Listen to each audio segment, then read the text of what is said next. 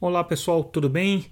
Hoje é dia 13 de maio e esse aqui são os principais destaques do noticiário da Teletime News que a gente circula hoje. Bom, se vocês ainda não acompanham o Teletime, vocês podem entrar no nosso site www.teletime.com.br e ali fazer a inscrição para receber diariamente a newsletter com todas essas notícias que eu vou ler aqui. É de graça, não tem nenhuma complicação, basta entrar lá e fazer o seu cadastramento. E você também pode ler as notícias que a gente está é, destacando nesse podcast. Bom, é, entrando no noticiário de hoje, é, a gente traz mais um balanço, né, dentro da rodada de balanços aí do primeiro trimestre que a gente já vem noticiando. Então já saiu o balanço da Claro, já saiu o balanço da TIM, já saiu o balanço da Vivo e agora é a Oi, a última das grandes operadoras a soltar o seu balanço.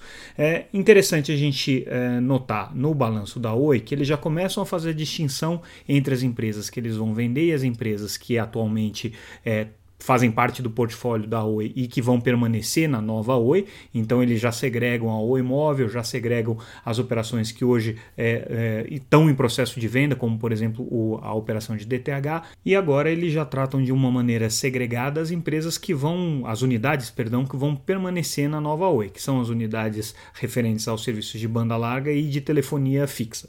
O que, que a gente nota nesses números? O, o, a receita de banda larga tem crescido, principalmente puxada pela, pelo mercado de fibra eh, ótica, de fiber to the home. Né?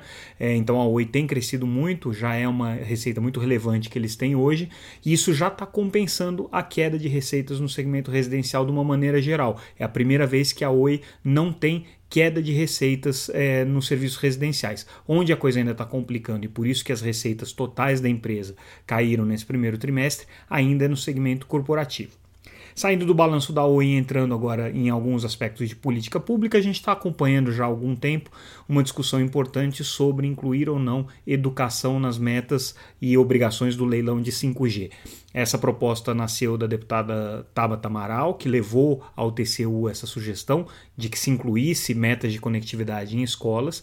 É, esse assunto é, dificilmente vai emplacar dentro do edital, porque o edital já está mais ou menos concluído, mas hoje o ministro Fábio Faria, numa é, apresentação, numa participação que ele teve no GT de 5G da Câmara, foi questionado sobre isso. E o que ele disse basicamente é que não é necessário mexer no edital, até porque seria complicado fazer essa alteração agora, mas ele diz que outros instrumentos que o Ministério dispõe, que as políticas públicas é, podem é, já dispor, como o Fundo de Universalização de Telecomunicações, o FUST, o Plano Geral de Metas de Universalização e o próprio GESAC já seriam suficientes para conectar essas escolas. O que o ministro não falou ali é que não está tudo pronto para que o FUST seja utilizado para conexão é, de escolas. Por exemplo, falta ainda é, se estabelecer o conselho gestor do FUST, que é um, um, um instrumento importante para aprovar os projetos. E o Ministério nem tem projetos detalhados ainda para a área de educação, especificamente com recursos do FUST.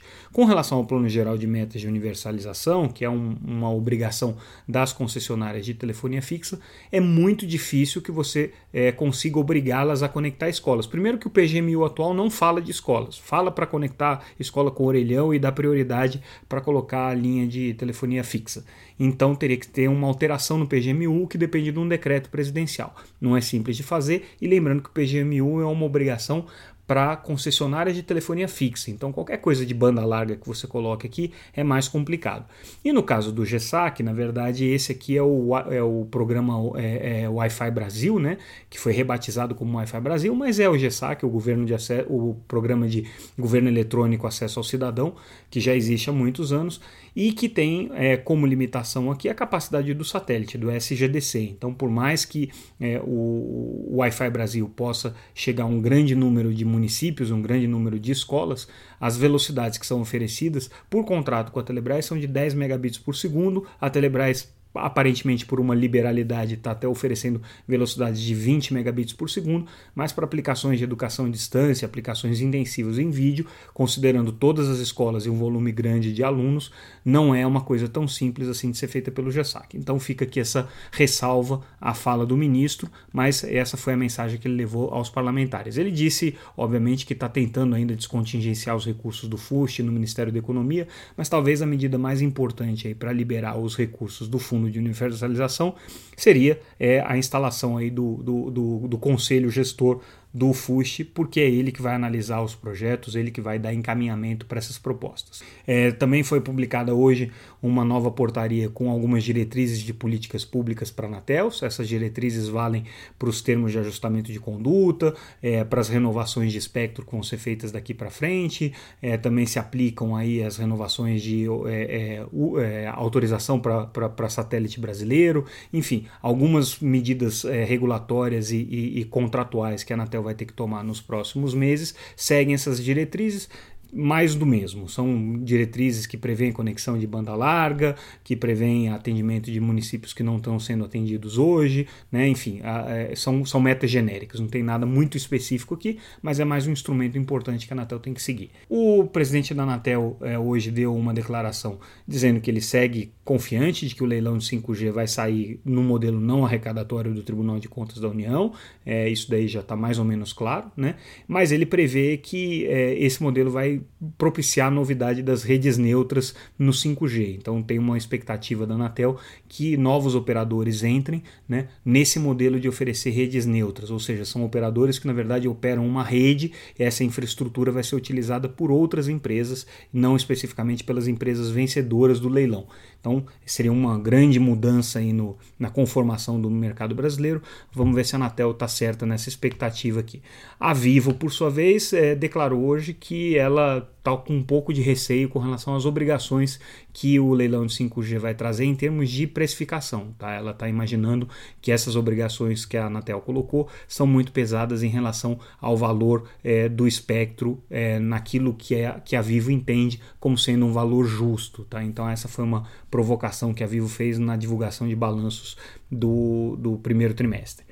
Uh, um anúncio importante entre BNDES e Qualcomm, que anunciaram um fundo de investimento uh, para projetos de internet das coisas, 240 milhões de reais que estão sendo uh, anunciados aqui. Na divulgação dos balanços do primeiro trimestre, a Vivo também trouxe mais alguns pontos importantes da estratégia dela, e um dos pontos destacados é que eles não têm planos de expandir a oferta nesse momento para velocidade de 1 gigabit por segundo. Parece que estão satisfeitos aí com as ofertas que estão sendo feitas agora na casa de 600 megabits por segundo. Isso é importante porque a gente está vendo uma escalada aí dos provedores de fibra em relação a velocidades mais altas, mas aparentemente essa velocidade de 600 megabits por segundo passou a ser um novo padrão aí das ofertas top tier das principais operadoras de fibra nesse momento.